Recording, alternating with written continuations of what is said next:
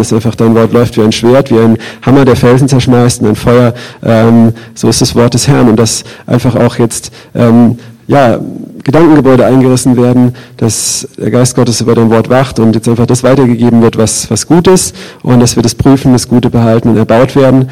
In Jesu Namen. Amen. Amen. Danke dir. Handgranate. Handgranate.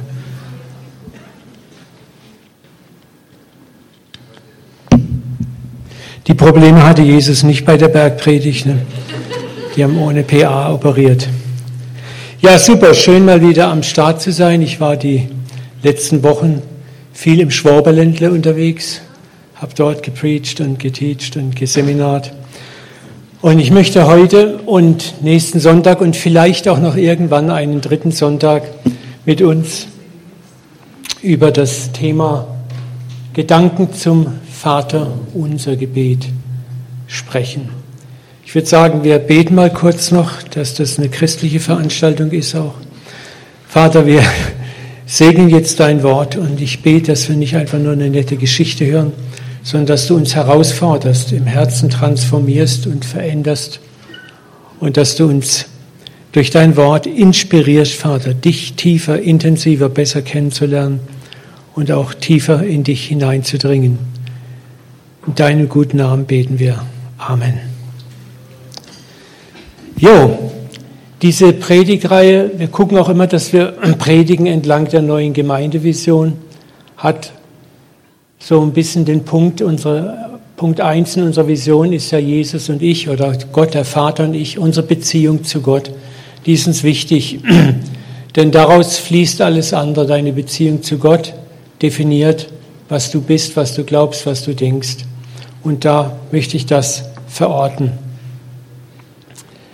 In diesen zwei bis drei Sessions wollen wir einen tieferen Blick auf das sogenannte Vaterunser Gebet werfen. Ihr kennt es alle.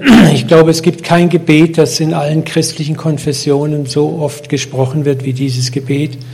Und es ist wohl die wohl am meisten verbreiteste Textpassage in der Bibel überhaupt, für Christen und Nichtchristen gleichermaßen. Und trotzdem glaube ich, wird kein Gebet so gedankenlos und so sinnleer manchmal dahergeplappert wie das Vaterunser.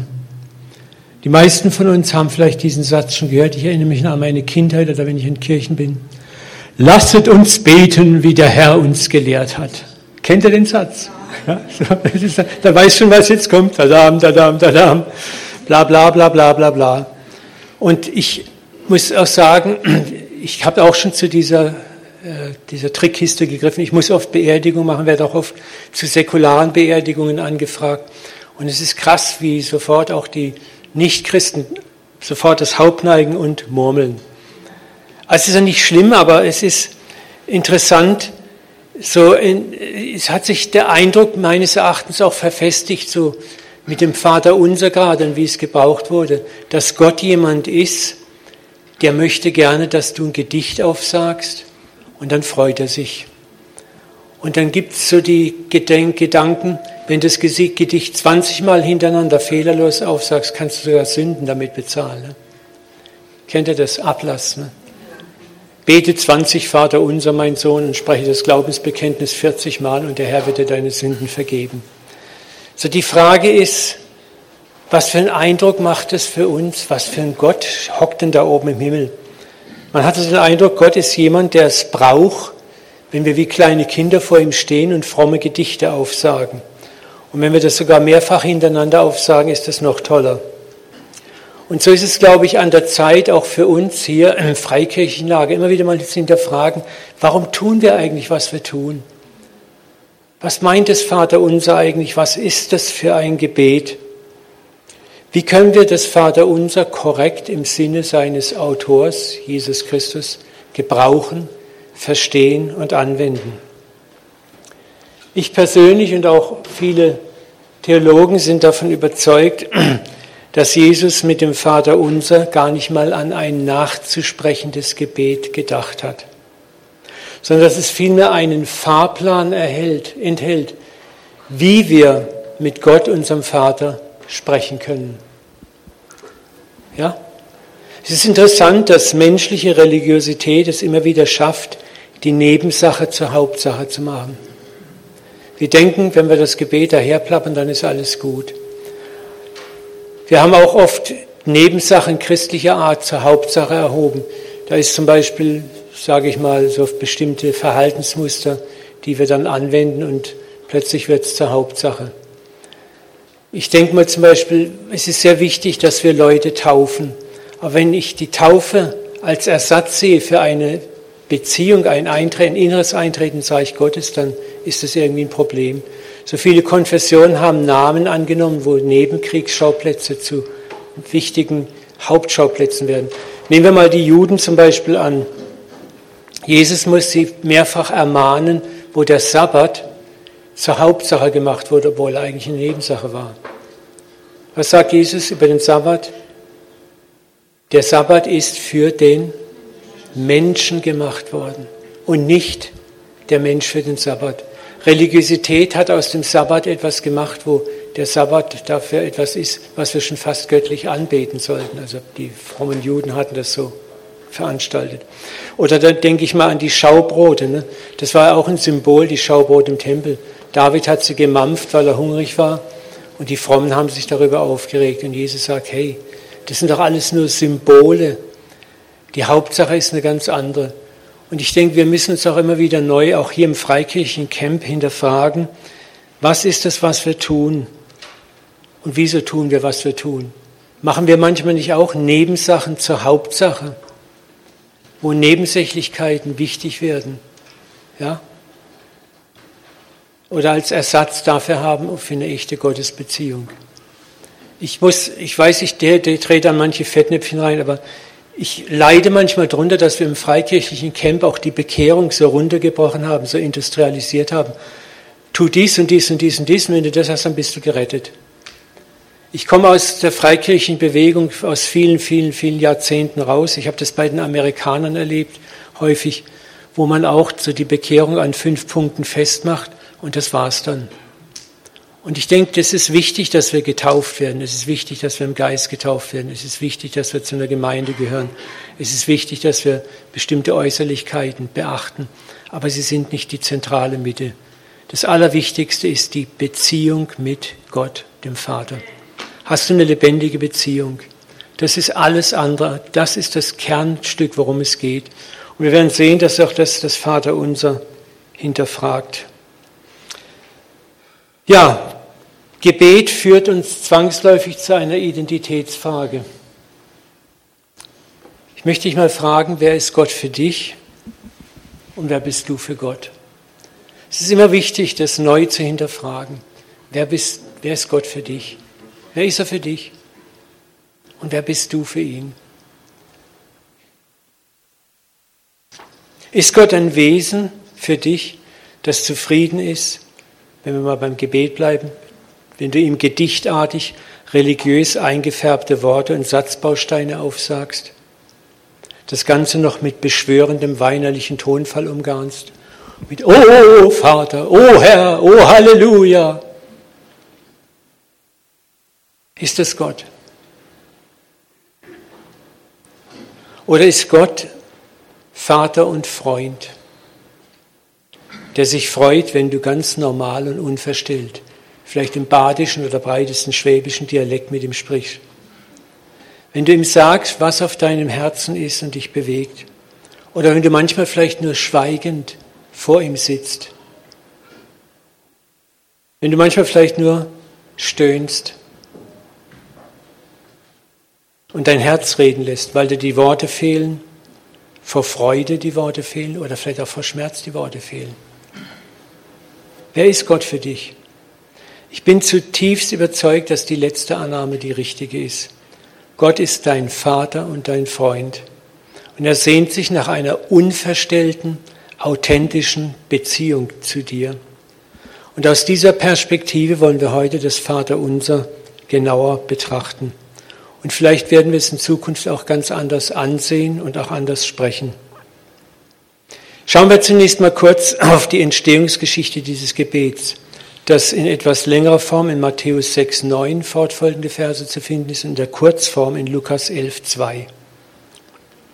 Schauen wir mal, wie dieses Gebet eigentlich entstanden ist. Jesus saß mit seinen Jüngern irgendwo in Galiläa und er hatte gebetet gerade. Und dann heißt es dort in Lukas 11.1, und es begab sich, dass er, Jesus, an einem Ort betete. Und als er aufhörte, sprach einer seiner Jünger zu ihm, Herr, lehre uns beten. Jetzt kommt was Interessantes, wie auch Johannes seine Jünger lehrte. Für mich ist interessant der Vers 1, die Motivation der Jünger. Lehre uns beten, wie auch der Johannes, der sehr populär war, seinen Jünger zu beten gelehrt hat. Offensichtlich wollten sie ein Gebet haben, das so eine Art Markenzeichen für ihre eigene Gruppe war. Die haben ein Gebet, das Johannesgebet. Hey Jesus, wir bräuchten eigentlich auch ein Gebet, das uns so als Freistellungsmerkmal dient, das uns so ein bisschen äh, von den anderen abhebt. Es ist interessant, wenn wir uns mal die Jünger so ein bisschen betrachten, die Jünger Jesu, da war so ein, schon so ein schöner Konkurrenzgeist da. Kennt ihr die Story? Da war ein Mann, der hat im Namen Jesu Dämonen ausgetrieben. Und was macht Johannes? Er geht zu dem Mann hin und sagt, hör mal, was machst du da? Du gehörst nicht in unseren Club. Folglich darfst du nicht den Namen Jesu, das ist das, unser Markenzeichen, gebrauchen und Dämonen austreiben. Also komm ganz stolz zu Jesus und sagt, wir haben es ihm verboten, denn er folgt dir nicht mit uns nach. Und was sagt Jesus? Hey, wie, wie kommt ihr dazu? Jeder, der meinen Namen Dämonen austreibt, kann nicht schlecht von mir reden. Es ist interessant, warum ich das erwähne, ist, was sie eigentlich wollten. Sie wollten das Gebet auch so als eine Art persönliches Markenzeichen. Und es ist sehr wichtig, dass wir uns darüber im Klaren werden, Wohlklingende Gebete öffentlich aufzusagen, war damals auch ein Gradmesser äußerlicher Frömmigkeit. Ja. Jesus fängt die Matthäus-Passage, die des Vaterunser vorangeht, mit der Bitte an, doch mal darüber nachzudenken, warum wir eigentlich beten. So lesen wir mal Matthäus 6,5, was Jesus sagt, bevor das eigentliche Vaterunser lehrt. Wenn ihr betet, Macht es nicht so wie die Heuchler. Das ist eigentlich das Wort Hippokrates, meint eigentlich Schauspieler. Macht es nicht wie die Schauspieler, die sich gerne in die Synagogen an den Straßenecken stellen, damit sie von den Leuten gesehen werden. Da haben wir das, das war damals so gängige Praxis und üblich, laut und öffentlich sichtbar zu beten, dass ja jeder sieht. Ich versichere euch, mit dieser Ehrung haben sie ihren Lohn schon kassiert. Wenn du betest, geh in dein Zimmer, schließ die Tür, bete zu deinem Vater, der im Verborgenen ist, dann wird dein Vater, der ins Verborgene sieht, dich belohnen. Beim Beten sollt ihr nicht plappern wie die Menschen, die Gott nicht kennen. Sie denken, dass sie erhöht werden, wenn sie viele Worte machen. Macht es nicht wie sie. Euer Vater weiß, was ihr braucht, noch bevor ihr ihn bittet. Es ist gut, diese Textpassage immer wieder mal zu reflektieren. Ich glaube, den Jüngern ging es in ihrer anfänglichen Unreife um ein religiöses Ritual mit dem Gebet. Aber Jesus macht nach dieser kurzen Belehrung klar, hör mal, darum geht es nicht. Es geht nicht darum, öffentlich mit einem tollen Gebet vor anderen Menschen oder vor Gott zu glänzen. Was Jesus auch sagen möchte, Gebet ist auch kein Armdrücken mit Gott. Oh, wenn ich die, die richtigen Worte habe, dann zack, kriege ich deinen Arm rumgebogen. Wir haben, glaube ich, auch heute in unserer aktuellen Zeit weniger Probleme mit öffentlichen Showgebeten. Aber wir haben vielleicht eher ein Problem damit, dass wir viele Worte machen. Wir vergessen immer wieder eins, dass unser himmlischer Vater in uns lebt durch den Heiligen Geist. Er ist nicht da oben. Er ist nicht da hinten oder da vorne. Er lebt in dir. Er ist um dich, in dich, über dich. Er weiß ganz genau, was du gerade denkst, fühlst und bist. Er weiß sogar im Vorfeld, was du brauchst, sagt Jesus. Bevor du überhaupt ein Wort sagst, weiß er schon, was du gerne hättest. Er kennt deine Herzenswünsche. Er weiß, was du dich sehnst, wonach du dich sehnst, selbst die unnützen Dinge. Schöne Klamotten, schöne Schuhe. Ich habe in meinem Leben immer wieder gestaunt und manchmal geweint darüber, wie Gott mich mit unnützen Dingen überhäuft hat. Wer von uns hat Kinder? Wie oft ist es denn, dass wir die Kinder gerne beschenken? Dass wir sie einfach beschenken und dass wir uns freuen, wenn sie strahlen. Und genauso ist Gott unser Vater. Du musst Gott nicht mit vorfeil ausgefeilten, gespreizten, religiösen, endlosen Ausschmückungen über den Tisch ziehen. Er weiß, was du brauchst, bevor du ihn betest. Lesen wir mal Psalm 139 über diese Nähe Gottes. Verse 2 bis 7 und 19. Ich finde es meisterhaft, wie David es dargestellt hat. Ob ich sitze oder stehe, du weißt es. Du kennst meine Gedanken von fern. Ob ich ruhe oder gehe, du prüfst es. Mit all meinen Wegen bist du vertraut. Noch ehe ein Wort auf meine Zunge kommt, hast du es schon gehört. Überleg mal. Darum sagt Jesus, ihr müsst nicht plappern. Von allen Seiten umschließt du mich, ich bin ganz in deiner Hand. Paulus sagt es meisterhaft auf dem Areopag, in ihm leben wir, in ihm sind wir verwoben, in ihm haben wir unser Sein. Er ist um dich herum, in dir. Es gibt nicht mehr dieses da oben und wir da unten. Er ist in dir und du in ihm. Jesus sagt es, an jenem Tag werdet ihr erkennen, dass ihr in meinem Vater seid, ihr in mir und ich in euch. Wir wohnen ineinander. Das ist zu wunderbar, und das ist es auch, dass ich es begreife, zu hoch, dass ich es verstehe. Wohin kann ich gehen, um dir zu entkommen? Wohin fliehen, dass du mich nicht siehst? Du hast mich schon gesehen, als ich noch ein Embryo war, und in dein Buch waren sie alle geschrieben, die Tage, die schon gebildet waren, noch ehe der erste begann.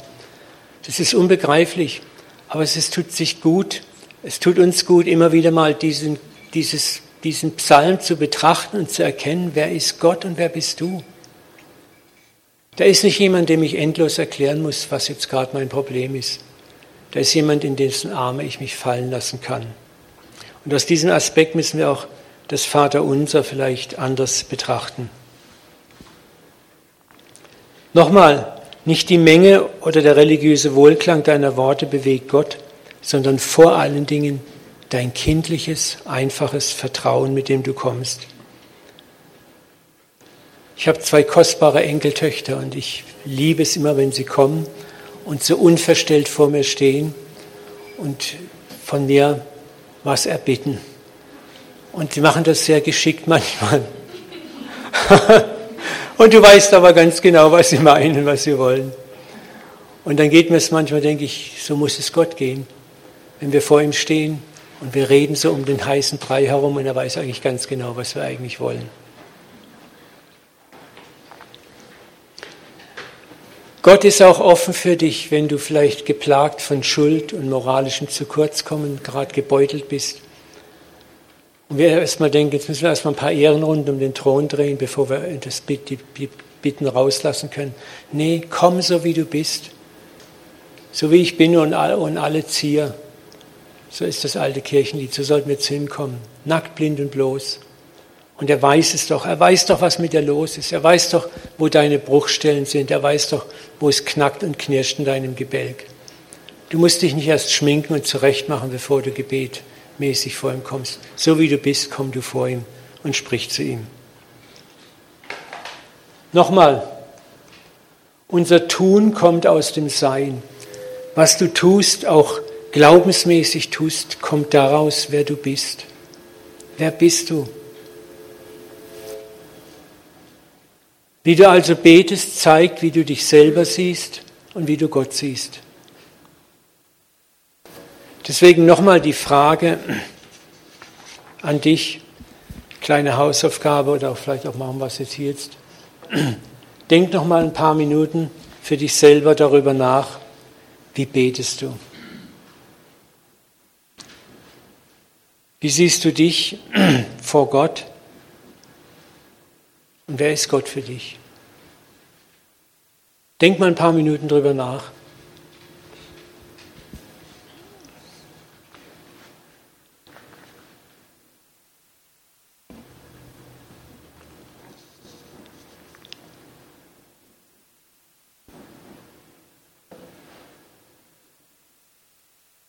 Du bist, was du tust.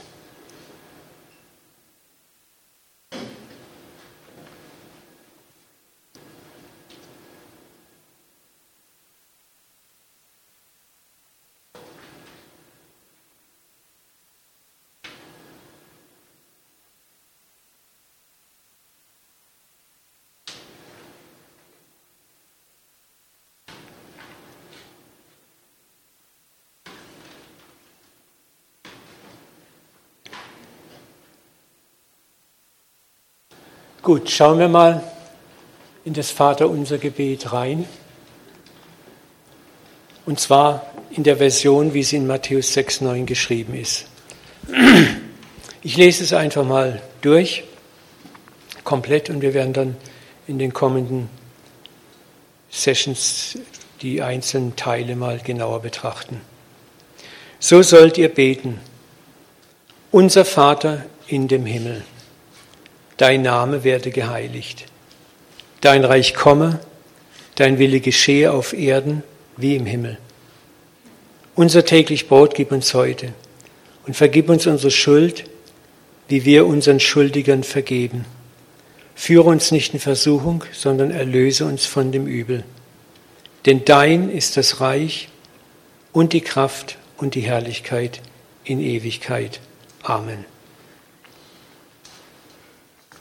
Bevor wir jetzt tiefer einsteigen, nochmal kurz der Hinweis. Ich glaube nicht, dass dies primär ein Gebet ist, das wir so aufsagen sollen, sondern dass es sich vielmehr um eine Landkarte, eine Roadmap handelt, wo Jesus uns in diesen einzelnen Sätzen zeigen möchte, wie wir beten können oder was Gebet für Segmente beinhalten kann. Beginnen wir mit dem ersten Satz des Vaterunsers. Das Gebet fängt sinnigerweise mit etwas Interessantem an, nämlich mit dem Adressaten, an wen das Gebet gerichtet ist. Unser Vater in dem Himmel. Es benennt den Empfänger und es benennt auch das Wesen des Empfängers und damit auch unsere Position vor ihm. Ich möchte jetzt zuallererst in ein frommes Fettnäpfchen reinspringen, aber ich liebe es ja, in Fettnäpfchen rumzulaufen. An wen ist das Gebet adressiert? Was lehrt uns Jesus zu beten? Zu wem? Hm? Bitte? An die Jünger sollen wir beten. Vater im Himmel. Ist uns schon mal bewusst geworden, wie viele Gebete und Lieder wir an Jesus richten und nicht an den Vater? Denk mal drüber nach. Ist es nicht interessant, dass das Gebet,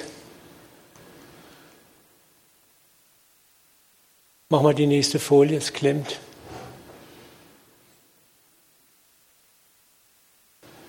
nicht Jesu unserem Himmel heißt, sondern Vater unserem Himmel.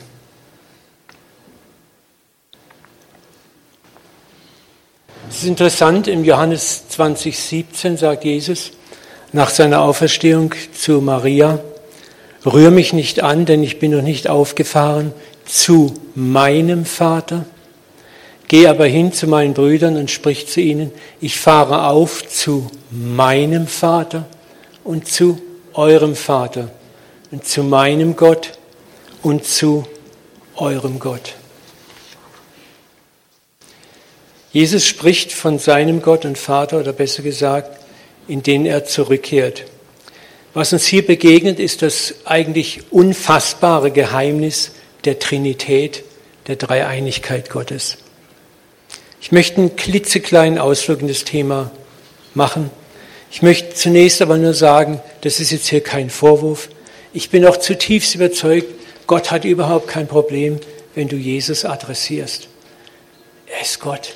Und Jesus ist ja Gott in der Trinität. Aber ich möchte es kurz erklären, wie man das zu verstehen hat und warum Jesus uns zum Vater beten lehrte. Simpel ausgedrückt ist Gott der Urgrund, der Ursprung das Ganze, die gesamte Trinität. Ich möchte es mal kurz in einem Bild zeigen. Der Vater ist alles in allem.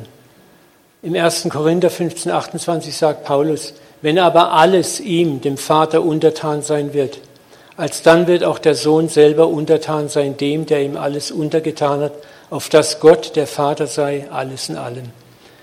Es geht hier um die Trinität. Wenn wir zum Vater beten, beten wir automatisch zum Sohn, zum Heiligen Geist und zum Vater. Das ist die gesamte Gottheit. Manchmal denken wir, oh, was ist das für ein Ding? Wisst ihr, dass die erste Christenheit 300 Jahre gebraucht hat, um die Trinität zu formulieren? Mir hat es immer sehr geholfen, das, die Trinität mit Wasser zu vergleichen. H2O. H2O kennen wir in drei Aggregatzuständen. Flüssig, dampfförmig und materiell als Eis. Und trotzdem ist es alles Wasser. Und Gott begegnet uns im Geist, im Vater und im Sohn. So, nochmal, es geht hier nicht um einen Vorwurf, dass es eine Art Häresie wird, zu Jesus zu beten. Aber ich frage mich immer wieder, warum ermutigt uns Jesus und hat uns auch gelehrt, Vater unser zu bitten, zum Vater zu bitten. Weil es die ganze Fülle der Gottheit ist, die im Vater versammelt ist. Vater, Sohn, Heiliger Geist. Vielleicht hilft uns auch folgender Aspekt, gehen wir mal tiefer rein. Was war denn eurer Meinung nach einer der Hauptpunkte, warum Gott in Christus Mensch wurde. Warum kam Jesus in die Welt? Das Opfer. Hat noch jemand was zu bieten? Den Vater zu repräsentieren. Bitte? Ja, Krankenheilen, klar, auch. Aber der ist ja wieder gegangen. Das hat er drei Jahre gemacht. Das sollen wir ja auch machen. Bitte? Amen. Neben, was ganz wichtiger Aspekt ist, das Lamm Gottes zu werden, für uns zu sterben, war ein zweiter, mindestens genauso wichtiger Aspekt, das Wesen des Vaters zu zeigen. Wisst ihr, das war nämlich damals ein, genauso ein Problem, wie es heute zum Teil ein Problem ist. Ich habe mich oft mit Menschen halt gesagt, du, warum betest du eigentlich eher zu Jesus als zum Vater? Ja, zu Jesus habe ich mehr Bezug. Jesus ist mir näher. Und es ist interessant, wir suchen instinktiv nach Nähe und rücken andere Dinge in die Distanz. Wisst ihr, in welche Zeit Jesus kam, als er in die Welt kam? Zur Lebzeit Jesu klaffte nämlich ein riesiger, gigantischer Abgrund zwischen Gott und den Menschen. Eine Distanz, die Gott nie geschaffen und gewollt hatte, sondern die menschliche Religion konstruiert hatte. Gott da oben, wir da unten. Gott heilig, wir unheilig. Gott lebte zurückgezogen nach den Augen der Juden in einen einsamen Tempel. Da durfte man einmal im Jahr der hohe Priester rein. Und den hat man auch an ein Seil gebunden, dass wenn er einen Herzinfarkt im Allerheiligsten kriegt, durfte ja niemand rein aus dem Hohepriester, dass man ihn wieder rausziehen konnte. Ja, so grotesk war das. Und oft ist es auch so, dass Religion, menschliche Religion, diesen Abstand zu Gott kreiert. Scham, Angst und Furcht erzeugen. Damit kann man Leute wunderbar manipulieren und kontrollieren. Da müssen wir auch immer wieder aufpassen, ist das Evangelium, das wir verkünden, Scham, Angst und Furcht basiert? Dass wir die Menschen so ein bisschen mit einem Kick von Scham, Angst und Furcht ins Reich Gottes reinschießen?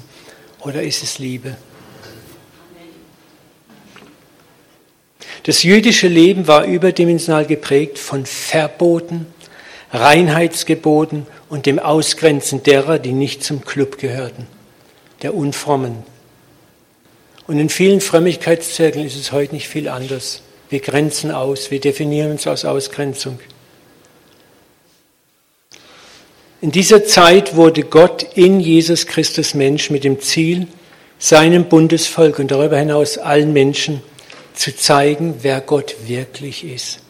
Ein liebender Vater, der sich nach seinen Kindern sehnt und mit ausgestreckten Armen ihnen entgegenrennt. Und darum lehrt uns Jesus jedes Gebet an den Vater zu adressieren. Gott ist nicht ein distanzierter, irgendwie weit entfernter Gott, sondern er ist ein Vater. Das war für die Juden damals schon ein Sakrileg, Gott als Vater anzuerkennen. Das war fast Gotteslästerung. Aber Jesus gebraucht dieses aramäische Wort, aber Vater. So der der Kernauftrag neben dem unser Opfer zu sein, unser Opferlamm zu sein, war das Zerrbild eines distanzierten, in Heiligkeit erstarrten Gottes zu zerstören und das wahre Bild des Vaters zu offenbaren. Ein Wesen, das geprägt war von skandalöser Gnade, von Vergebung, von Barmherzigkeit und unfassbarer Nähe. Warum ist er mit den Sündern abgehangen? Warum war er mit den Leprakranken zusammen? Mit den ganzen Gesochse und Gesindel, was ihm die Frommen vorwarfen. Jesus wollte zeigen, das ist euer Vater im Himmel. Und Jesus beschreibt es wunderbar, seine eigene Sendung. in Johannes 14, 7 bis 9. Wenn ihr erkannt habt, wer ich bin, dann habt ihr auch meinen Vater erkannt. Schon jetzt erkennt ihr ihn, habt ihn bereits gesehen. Herr, zeige uns den Vater, sagt Philippus, das genügt uns. Solange bin ich schon bei euch, Philippus, und du kennst mich immer noch nicht. Wer mich gesehen hat, hat den Vater gesehen. Wie kannst du sagen, zeige uns den Vater? Was meint Jesus hier? Wer ihn gesehen hat, hat nicht Gott in seiner ganzen Fülle gesehen, sondern aber hat gesehen, wie Gott tickt und funktioniert. Das war Jesus wichtig. Er wollte offenbar waren, wie der Vater funktioniert. Sein Umgang mit den Sündern, mit den Outcasts, auch mit den Kindern, all das, was die Frommen ganz anders dargestellt hatten, lebte er bewusst völlig anders. Und er zeigte, das ist der Vater. Das ist der Vater, vor dem ihr eigentlich Angst habt, vor dem ihr davonlauft. Und damit fordert uns Jesus auf, wenn wir beten, Vater unser in dem Himmel, dass wir nicht zu einem distanzierten, weit entfernten Gott beten, sondern zu einem liebenden Vater, der es kaum erwarten kann, dir zu begegnen. Der ältere der beiden verlorenen Söhne aus Lukas 15 ist ein tolles Beispiel eines verzerrten Gottesbildes. Er versuchte dem Vater zu gefallen und gleichzeitig war der Vater aber für ihn nur eine distanzierte Autoritätsperson, der man zu gehorchen hatte. Sein Problem war, er hat sich nie die Mühe gemacht herauszufinden, wer der Vater wirklich ist und wer er ist. Und so muss ihm der Vater klar machen, hör mal, was mein ist, ist dein. Du hättest jederzeit festfallen können. Und das ist das, wenn wir in Religiosität ersticken, dass wir Gott nicht verstehen, nicht begreifen, ihn nicht als Vater erkennen, dann sind wir Befehlsempfänger, er ist da oben, wir da unten und wir haben zu tun, was er gefälligst will. Und Religion wird zu einem freudlosen Etwas.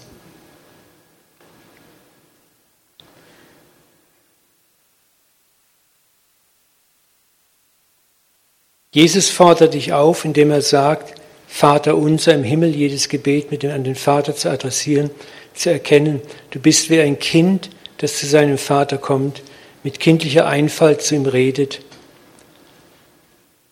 Schauen wir mal, was Matthäus 7, 11 sagt. Bittet und ihr werdet bekommen, was ihr braucht. Sucht und ihr werdet finden. Klopft an und es wird euch geöffnet. Denn wer bittet, empfängt, wer sucht, findet, wer anklopft, dem wird aufgetan. Jetzt haben wir wieder dieses wunderbare, dieses Gleichnis, das Jesus wieder und wieder bedient. Kind, Vater, Vater, Kind. Würde von euch jemand seinem Kind einen Stein geben, wenn es ihm ein Stück Brot bittet? Würde er ihm denn eine Schlange geben, wenn es nur einen Fisch bittet? So schlecht oder so arg wie ihr seid, wisst ihr doch, was gute Gaben für eure Kinder sind und gebt sie ihnen auch. Wie viel mehr wird der Vater im Himmel denen Gutes geben, die ihn bitten? Vater unser, der du bist im Himmel. Es ist der Beginn des Vaterunsers, dieser erste Vers, diese unmissverständliche Klarstellung, zu wem du betest die darüber neue Gedanken zu machen. Zu wem bete ich eigentlich? Wenn ich bete, zu wem rede ich? Wer ist der, zu dem ich spreche? Und wer bin ich? Ich würde mich freuen, wenn wir das aus der Predigt mitnehmen, für uns vielleicht neu zu überdenken, wer bin ich und wer ist Gott? Was heißt es, dass er mein Vater ist? Und was heißt es, dass ich ein geliebtes Kind bin? Gehen wir in den nächsten Abschnitt des Gebetes rein. Und zwar der Absatz, dein Name werde geheiligt. So oberflächlich gesehen kann man sagen, ja klar, alles klar, man soll den Namen deines Gottes nicht missbrauchen. Da denken wir dann sofort an diese Sachen, oh Gott nochmal, mein Gott, wie oft denn noch? Oder Herrgott, Sakramente fixe noch einmal, ne, wie es die Bayern machen. So, das denken wir dann immer, ja, das ist den Namen Gottes nicht missbrauchen, also nicht irgendwie so mit so Schimpfwörtern, Fluchwörtern. Aber das ist zu oberflächlich gesehen. Da steckt mehr dahinter. Geheiligt werde dein Name. Das wäre einfach nur so ein nettes Verbot wieder, wo wir uns benehmen. Und das ist auch sicher nicht falsch. Aber um den Namen Gottes zu heiligen, müsste ich doch erstmal wissen, wie Gott heißt. Darf ich mal fragen, wer von euch kennt den Vor- und Nachnamen Gottes? Gibt es hier jemand? Jesus. Nee.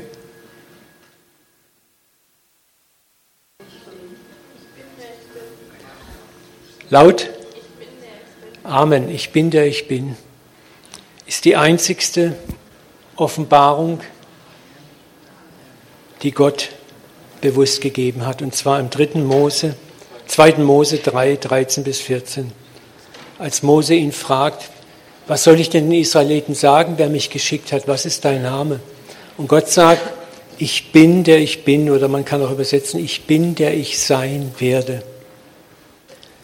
Es ist interessant, wenn man das mal reflektiert und betrachtet. Gott weigert sich, seinen Namen zu nennen. Und hier müssen wir auch mal überlegen, warum eigentlich?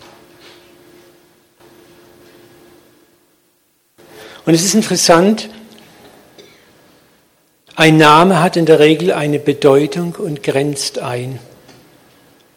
Man muss wissen, dass in der magischen Welt der alten Völker zur Zeit Jesu und auch zur Zeit Mose den Namen eines Gottes oder eines Dämonen zu kennen, einem oft auch Macht über diesen Dämonen gab. Also wenn man ihn mit Namen anruft, dann hat man Macht über ihn. Gott ist aber der Gott, der sich nicht verfügbar macht, der sich nicht eingrenzt durch einen Namen, wo wir sagen, ah ja, das ist sein Name, das ist Gott, alles klar, Gott, ich weiß Bescheid über dich. Gott wollte nicht, dass du ihn mit einem bestimmten Namen kennst, sondern dass du sein Wesen kennst.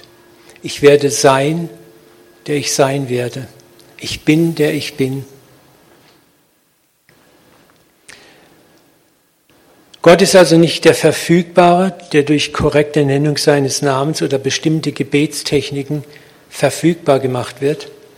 Und da muss ich auch manchmal so an so manche viele Gebetstechnikbücher denken, in fünf Schritten zum erhörten Gebet, in 30 Schritten zum erfolgreichen Beter. Halt die Hand im richtigen Winkel nach oben, dann fließt die positive göttliche Energie unermesslich schnell zu dir. Das ist alles so ein Quatsch. Gott ist nicht verfügbar. Gott ist nicht verifizierbar, aber er sagt, ich möchte, dass du mich jeden Tag erlebst. Ich werde sein, der ich sein werde. Es ist interessant, dass die ganzen Beinamen, die Gott gekriegt hat im Laufe der Jahre, auch Jahrhunderte bei den Juden, Jahwe Zitkenu, Jahwe Rapha, Jahwe bla bla bla, also die ganzen jüdischen Namen. Das heißt, da ist zum Beispiel ein Wort, das heißt Gott der Heiler, Gott der Arzt, Gott der Vielbrüstige, was damit zu tun hat, dass er uns versorgt. Und es ist interessant, dass das oft das Wesen Gottes beschreibt. Ja? Und das ist Gott viel wichtiger, dass wir sein Wesen kennenlernen als einen Namen. Und deswegen heißt es eigentlich, oder deckt sich diese zweite Zeile des Vaterunsers, geheiligt werde der Name, komplett mit der ersten Zeile, wo sich Gott als Vater offenbart. Gott sagt dir, es ist mir nicht wichtig, dass du meinen Namen kennst, sondern es ist wichtiger, dass du mein Wesen kennst, dass du mich kennst.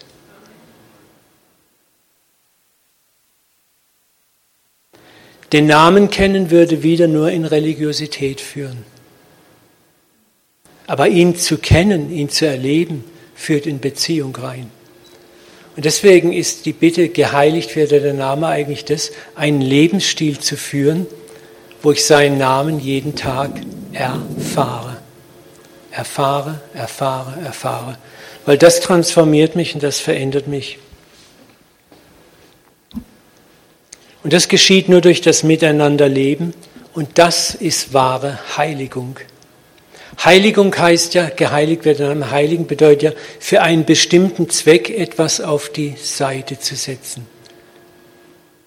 Und den Namen Gottes zu heiligen bedeutet ihn auch in einer bestimmten Weise zu gebrauchen. Und ihn zu heiligen in einer bestimmten Weise zu gebrauchen bedeutet primär, was Gott sagen möchte, hey, lerne mich kennen und zwar tagtäglich. Such nicht nach meinem Vornamen, was auf meinem Klingelschild im Himmel steht, sondern such mich, wer ich wirklich bin. Ich werde der sein, der ich sein werde. Erfahr mich. Wisst ihr, und Gott zu erfahren, und da kommen wir auch langsam so zum Ende, transformiert uns. Ich weiß nicht, ob du schon Menschen begegnet bist, die wirklich aus Gott heraus leben. Die müssen nicht viel Worte machen, denen siehst du das an. Die strahlen das ab und aus. Es ist exakt das, was Jesus versprochen hat. Aus der Mitte eures Leibes, eigentlich Herzens, werden Ströme lebendigen Wassers zu den Menschen fließen. Das geschieht, wenn du in Gemeinschaft mit ihm lebst. Und ich rede hier nicht von moralischer Vollkommenheit, sondern wo du ihn erlebst, wo du erlebst, dass er dir deine Sünden vergibt, dein Zukurzkommen vergibt, dich liebt und segnet, auch wo du immer noch nicht vollkommen bist, wo er dich in deinem Gold und in deiner Asche liebt. Gerade das transformiert uns. Ist der demütige Christen sind oft die, die auch ein Bewusstsein haben für ihr eigenes Zukurzkommen und Versagen. Und das macht sie oft attraktiv für andere Menschen, weil sie nicht arrogant und hochnäsig durch die Welt schlappen. Und das ist das, was Jesus sagt. Auch wer mich sieht, sieht den Vater. Ich kann es nur immer wieder wiederholen. Dieser Satz ist nicht für Jesus reserviert. Dieser Satz sollte unser aller Satz werden. Wer euch sieht, sieht den Vater. Wenn du mit dem Vater lebst und den Vater kennst, dann wird es auf dein Leben abfärben und Menschen werden den Vater in dir sehen. Und das ist es, womit du den Namen heiligst, womit du den Namen Gottes heiligst. Menschen werden viel glücklicher sein, wie wenn ich ihnen jetzt das Wort zum Beispiel Jahwe erklären könnte. Ja, toll, super. Ne? Aber wenn sie sehen, wie du tickst, wie du funktionierst, dann werden sie sagen, diesen Gott, den möchte ich kennenlernen. Ich habe es immer wieder in den letzten sechs, sieben Jahren erlebt, wo Menschen mir Zeugnis geben, dass etwas aus mir rausstrahlt, wo ich selber meistens schockiert bin, weil ich denke, wenn du mich nur kennen würdest. Aber Gott sagt, Uwe, das hat nichts mit deiner Moral zu tun, sondern dass du zerbrochen bist. Ich kann es immer wieder nur sagen, ein zerbrochenes Gefäß gibt seinen Inhalt preis. Ein ganzes Gefäß behält den Inhalt für sich. Jemand, der darauf bedacht ist, nicht zerbrochen zu sein, der lebt in so einer Art frommer Selbstbefriedigung. Gott und ich und der Rest der Welt ist egal. Aber wenn du zerbrochen bist, dann fließt durch die Bruchstellen deines Seins die Liebe und Gnade Gottes zu den Menschen. Menschen sehen, dass du nicht vollkommen bist, aber dass Gott dich trotzdem liebt. Und das macht sie mutig, sich diesem Gott anzuvertrauen. Das heißt nicht, dass wir Sünde gutheißen oder mit ihr spielen. Aber wir sehen an, dass sie immer noch da ist und wir mit ihm zusammen daran arbeiten. Und das ist es, sein, geheiligt werde dein Name, wenn wir seinen Namen ausleben. Wenn Menschen ihn, diesen Namen in uns sehen können.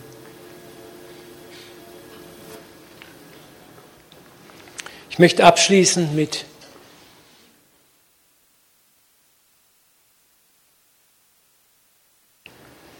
diesem Satz in Matthäus 5,14, der so gewissermaßen eine Verheißung an uns ist. Ihr, wir sind das Licht der Welt. Es kann eine Stadt, die auf einem Berg liegt, nicht verborgen bleiben. Ist wunderschön, so eine Alpenstadt hier. Ne? Sie ist die Kilometer weit. So soll euer Licht leuchten vor den Menschen, dass sie eure guten Werke sehen und euren Vater im Himmel preisen. Es geht nicht darum, dass wir fromm bewusst agieren und so nach wie die Pharisäer, hoffentlich sieht es jemand, sondern es geht darum, dass wir einfach mit Gott leben. Und Menschen werden das sehen. Das kann nicht verborgen bleiben. Jesus sagt, ein Leben mit Gott kann nicht verborgen bleiben. Es wird leuchten wie ein Licht, Menschen werden es sehen. Und was passiert dann? Und sie werden euren Vater im Himmel preisen. Und dann wird der Name Gottes geheiligt. Amen. Ich möchte gerne noch kurz betend abschließen. Vater, wir danken dir für diesen Einstieg in das Vaterunser und ich bete, dass du uns wirklich ermutigst und herausforderst, neu uns diesem Gebet zu widmen, als eine Art Roadmap, als eine Art Fahrplan, wie du dir Gebet, Beziehung, Reden und Sprechen mit dir vorstellst. Und ich danke dir auch so sehr, Vater, dass wo wir mit dir leben, wir nicht nur zu dir kommunizieren, sondern auch zu Menschen kommunizieren, wortlos. Aber dass dein Leben aus uns zu ihnen hinausfließt. Vater, zieh uns immer tiefer an dein Herz, in deine Liebe hinein, in dein Geheimnis. Danke, dass du nicht der distanzierte, alte, weißbärtige Mann mit grimmigem Blick bist, der auf dem Thron sitzt, sondern ein unendlich liebender Vater. Danke, Jesus, wo du uns den Vater offenbart hast, uns als der ältere Bruder an die Hand genommen hast und sagst, ich führe euch zurück zum Papa ins Vaterhaus. Danke, dass du uns den Weg gewiesen hast ins Vaterhaus, in die ganze Fülle des Vaterhauses, wo du, der Vater und der Heilige Geist auf dem Thron sitzen. Und was das größte Wunder ist, dass wir mit dir auf deinem Thron sitzen dürfen, wie du auf des Vaters Thron sitzt. Dass wir langsam begreifen, wir sind Kinder, Kinder Gottes. Wir sind Teil der königlichen, göttlichen Familie geworden. Näher kannst du uns nicht kommen. Vater, und so segne das, was wir heute gehört haben, dass es uns einfach konkret ermutigt, unser Leben verändert und transformiert. Und segne uns auch den nächsten Sonntag, Vater, wenn wir noch tiefer einsteigen möchten. In Jesu Namen. Amen. Amen. Amen.